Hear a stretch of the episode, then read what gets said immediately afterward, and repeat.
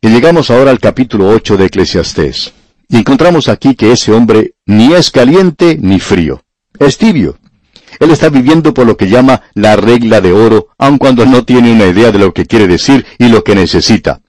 Él observa que parece no haber demasiada diferencia entre el malvado y el justo. Ambos son muy parecidos. Bien, observemos este capítulo y destaquemos los puntos más sobresalientes. El primer versículo del capítulo 8 de Eclesiastés dice, ¿Quién como el sabio y quién como el que sabe la declaración de las cosas? La sabiduría del hombre ilumina su rostro y la tosquedad de su semblante se mudará. Solo Cristo tiene la verdadera sabiduría y puede cambiar la vida de un hombre. Él puede entrar en una vida y traer gozo y alegría, puede traer paz, puede traer las cosas que son necesarias en el día de hoy y librarnos de una vida mediocre en la actualidad.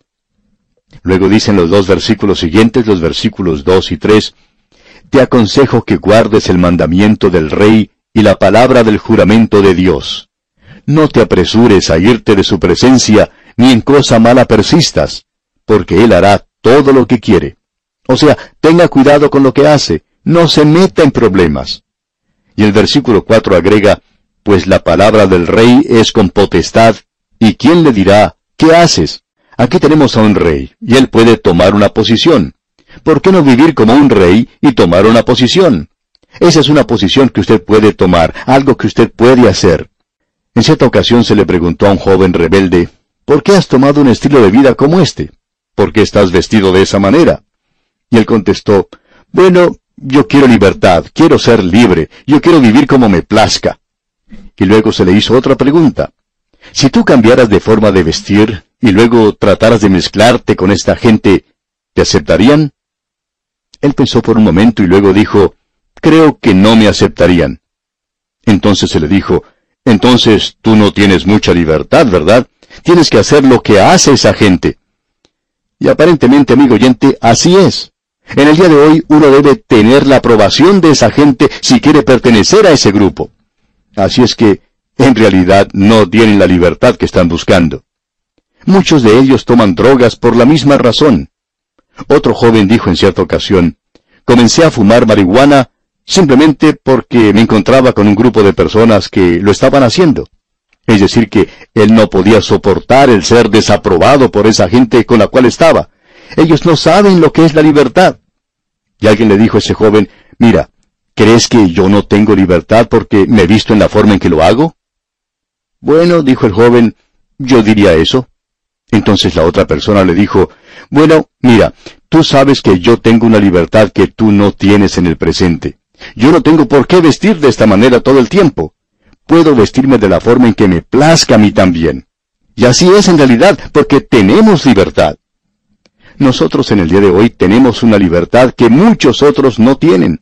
Hay muchos que están viviendo en un mundo donde existe una rebelión contra Dios.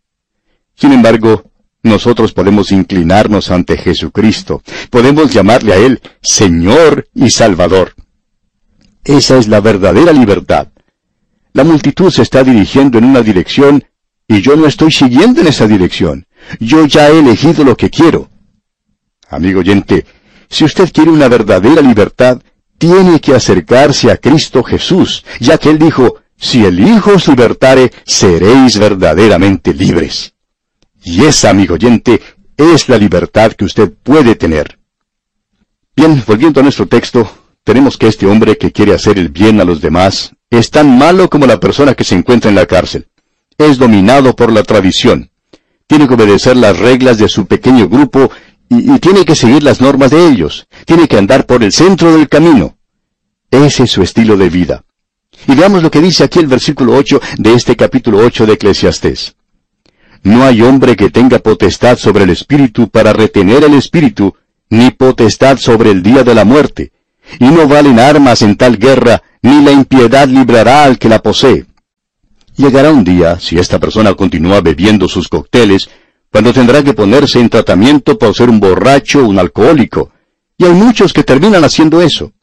Hay millones de personas así.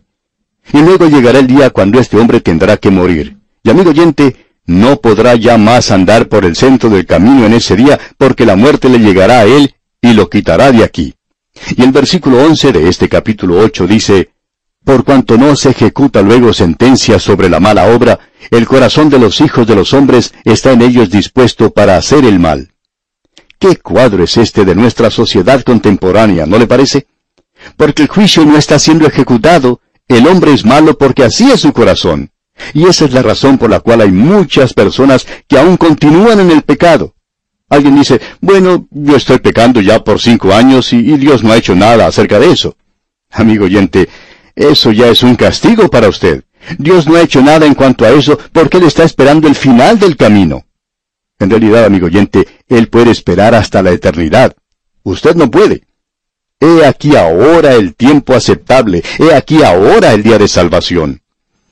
Y encontramos que los versículos 14 y 15 nos aclaran esto muy bien. El escritor observa que parece no haber mucha diferencia entre el malvado y el justo, y así es cuando uno observa nada más que la superficie. Leemos el versículo 14. Hay vanidad que se hace sobre la tierra, que hay justos a quienes sucede como si hicieran obras de impíos, y hay impíos a quienes acontece como si hicieran obras de justos. Digo que esto también es vanidad. Bueno, no hay ninguna diferencia. Ambos terminan de la misma manera. Y el versículo 15 dice, Por tanto, alabé yo la alegría, que no tiene el hombre bien debajo del sol, sino que coma y beba y se alegre, y que esto le quede de su trabajo los días de su vida que Dios le concede debajo del sol. Y este hombre finaliza viviendo de esta manera, comamos y bebamos porque mañana moriremos. Amigo oyente, esa es la filosofía de la vida más triste que cualquier persona pueda tener. Y aquí, amigo oyente, vamos a detenernos por hoy. Dios mediante, continuaremos en nuestro próximo programa con este estudio en el libro de Eclesiastés. Le sugerimos que lea el próximo capítulo, el capítulo 9, y se prepare así para el estudio que tendremos Dios mediante en nuestro próximo programa. También estudie las notas y bosquejos que le hemos enviado para que esté mejor preparado. Ahora, si no ha solicitado todavía este material, pues le sugerimos que lo haga cuanto antes. Haga hoy mismo su pedido dirigiendo su carta a la dirección que damos al final de este programa. Le recordamos que las notas y bosquejos se las enviamos sin costo alguno para usted. Bien, amigo oyente, será hasta nuestro próximo programa. Es nuestra oración que el Señor le bendiga en gran manera.